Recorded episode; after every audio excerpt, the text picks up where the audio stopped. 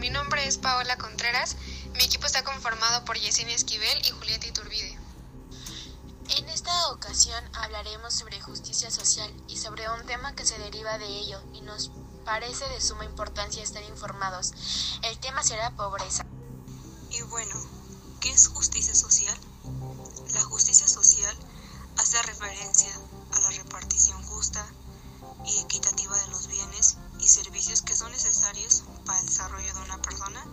sociedad. La justicia social es utilizada para reforzar la lucha contra la distribución de la desigualdad, para el correcto desarrollo de una persona en sus metas personales, educativas y profesionales. Algunos ejemplos de la justicia social son acceso a la educación, acceso a la salud e igualdad de oportunidades en el campo laboral, etc. ¿Qué es la pobreza? Es un fenómeno social y económico, caracterizado por la incapacidad para la satisfacción de las necesidades básicas del individuo. Los factores que lo determinan en una clasificación como pobre es el escaso o nulo acceso a recursos tales como la educación, la vivienda, el agua potable, la salud, el trabajo, etc. Hay cuatro factores que causan la pobreza que son ignorancia, enfermedad, apatía y corrupción. La falta de conocimiento o conocimiento escaso. La falta de conocimiento provoca al individuo o a la comunidad a que no tengan conciencia de sus oportunidades y de sus derechos para solucionar sus necesidades básicas.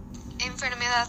La contaminación y la explosión demográfica han provocado que las poblaciones se vean afectadas por la enfermedad, la cual afecta directamente su capacidad laboral y su oportunidad de mejorar su calidad de vida. Apatía. Gran cantidad de la población se muestra acomodada a sus circunstancias y limitaciones. Nos aspiran a mejorar su calidad de vida. No se ve en su existencia ninguna trascendencia. No se sueña, no se aspira y no se lucha por su propio desarrollo. Corrupción.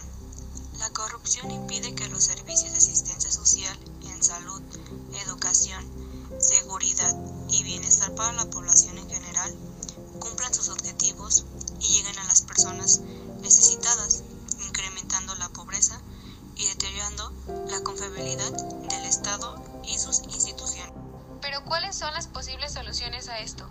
Tres cosas, autogestión, dignificación y justicia social. ¿Por qué la autogestión?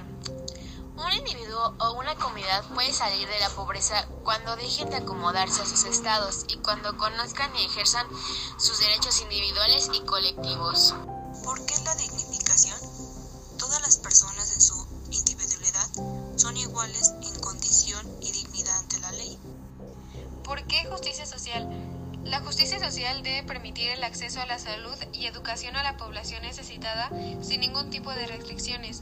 El Estado debe incentivar la creación de fuentes de trabajo y que se permita la relación armónica entre empleados y empleadores. A continuación, le haremos dos preguntas a un civil sobre este tema. Hola señor, ¿cómo se encuentra? Bien, gracias. Hoy le voy a realizar dos preguntas sobre el tema de pobreza. ¿Cree que todas las personas tienen las mismas oportunidades para hacer valer sus derechos?